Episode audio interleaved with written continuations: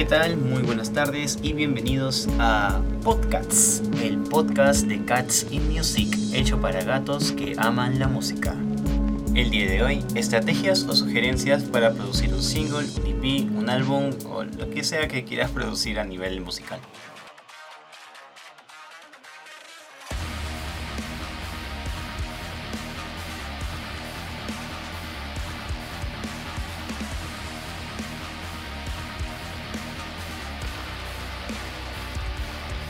¿Qué tal gente? ¿Cómo están? Muy buenos días o buenas tardes o buenas noches en el momento que nos estés escuchando. Bienvenidos al podcast y el día de hoy vamos a estar hablando acerca de una serie de estrategias o bueno, si quieren tomarlas como tal, consejos que podemos eh, todas las bandas en general o artistas no tener en cuenta a la hora de intentar promocionar nuestra música que creo que es uno de los pasos más difíciles a la hora de, lanzarnos, ¿no? digamos como un EP, un álbum, debut en el mercado nacional e internacional. ¿no?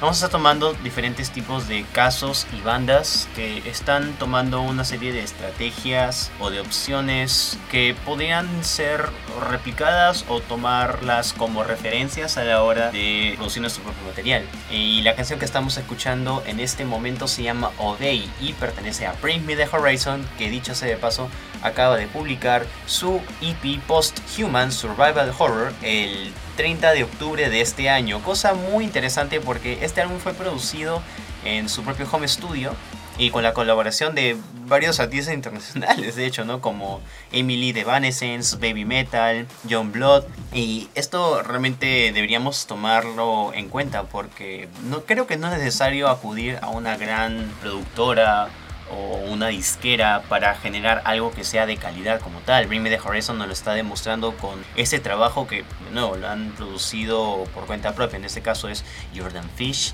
y Oliver Sykes, quienes han encargado de todo este aspecto, ¿no? ¿Y por qué no podemos hacer algo como esto? Es decir, ¿qué nos impide a bandas que están por, digamos, ¿no? Por emerger o publicar su primer material? Producir algo tan bueno como esto. Es por temas de, ingeniería de sonido, es por los programas, es por los equipos que podemos disponer. Bueno, hay una serie de limitantes y factores que hay que considerar, pero aún así, por experiencia propia, puedo decir de que si nosotros tenemos los conocimientos necesarios y las herramientas básicas, no lo sé, quizá un multipista, el que tú quieras, ¿no? Pro Tools, Ableton, Cubase, tú lo nombras. Entonces podemos trabajarlo como tal. Al menos en mi propio proyecto personal, Catsy Music, y también en la banda que yo tengo, Ravens, nosotros estamos haciendo muchas cosas a través de estos multipistas, desde nuestras casas. Y si bien sabemos que la calidad no es al 100% lo que uno espera, podemos tener un material decente y que puede competir fácilmente en el mercado sin ningún tipo de inconveniente. Tengamos en consideración de que también hay muchos géneros que hoy en día se están poniendo de moda y que son grabados desde las casas y no exactamente con el mejor material o con los mejores micrófonos o con los, no sé, equipos que uno puede disponer para grabar su música. Por algo existe y se ha vuelto bastante popular el bedroom pop con artistas como Clairo o como Boy Pablo. Cuco, Jack Stover, el propio Yogi o, ¿por qué no, Billie Eilish en sus inicios? O directamente los artistas que hacen lo-fi hip hop como mi persona. Entonces, creo que no existen excusas y es básicamente el punto de vista y cómo quieres promocionar tu marca como tal. Ahora bueno, nos estamos enfocando bastante en lo que es el sonido low-fi, pero ¿qué pasa también cuando somos una banda que, digamos, ha hallado la forma, la manera de producir su material y ahora cómo vamos a promocionarlo? En este momento vamos a dar algunos detalles, como dije, mencionando ejemplos de algunas bandas y considerando también un poco el contexto en el cual se encuentran. Si bien Perú no es exactamente un país en el cual la gente escuche bastantes géneros, hay una cultura musical de consumo constante como puede ser Reino Unido o Japón u otros países, eh, aún así se pueden hacer cosas aquí. Tal vez la falta de ello podemos verlo como una oportunidad para poder desarrollarlo como tal, porque de una u otra forma cuando eres parte de una escena en la cual hay una proliferación constante de artistas que lanzan singles, álbumes, presentaciones, eh, todos los fines de semana, eh, la competencia es bastante fuerte. En cambio acá casi no tenemos mucho lanzamientos que puedan competir unos con otros en determinados géneros como el rock, el metal o la electrónica. Son nichos muy aislados, entonces eh, se puede experimentar e intentar. Lo importante es intentarlo y, no quedarnos con las ganas de qué hubiese pasado, sí, o debería haber hecho esto, o por qué no lo he hecho aún quitarnos esas preguntas del camino y llevarnos a la acción directa, ¿no? Y para no hacerla más larga, vamos a entrar al segundo bloque mientras colocamos de fondo la canción Animals de la banda Architects, que fue lanzado el 20 de octubre y corresponde a su siguiente álbum For Those That Wish to Exist, el cual se va a estar estrenando el 26 de febrero. ¿Qué suena esa canción?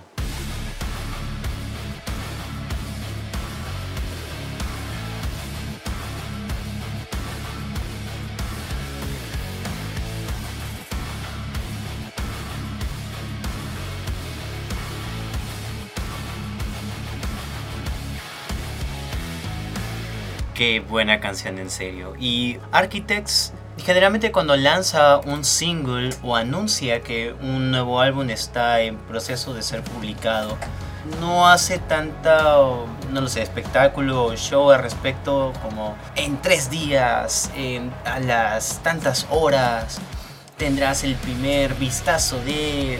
No, nada que ver, simplemente lanzan el video y la gente automáticamente empieza a compartirlo, a reaccionar, a comentar al respecto. Ahora, lógicamente, esta es una banda que ya tiene años, desde más o menos mediados del 2000, trabajando en, material propio. Entonces es lógico que no necesite, entre comillas, una campaña de marketing que, que pueda llegar a todas partes para que su música sea escuchada. Ellos ya tienen un nicho, una tribu, como también se le dice, que va a consumir lo que ellos realicen, porque de eso consiste, cultivar personas que les guste tu música. De eso se trata. Ahora, tampoco estamos diciendo de que todo lo que tú vas a hacer va a ser automáticamente amado por tus fans, pero eso es harina de otro costal. Eh, esta es una estrategia que creo que puede funcionar para aquellas bandas que ya tienen aproximadamente 4 o 5 años desarrollando material propio.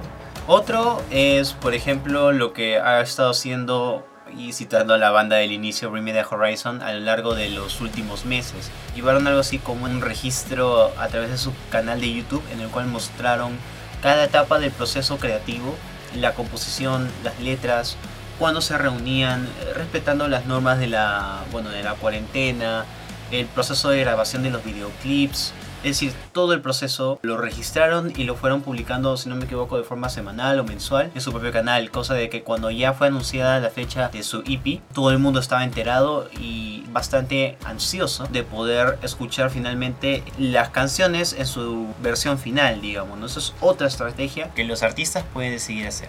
Ahora, Vamos a tomar también el caso de Evanescence. Esto fue comentado en uno de los primeros podcasts que se realizaron ya hace unos meses pero por ejemplo, ellos eh, lo que hicieron fue aprovechar una campaña electoral y acompañaban la promoción del single junto con un enlace de, de conciencia a la hora de votar, información de los candidatos, entre otros puntos que son propios de la política de Estados Unidos. ¿no?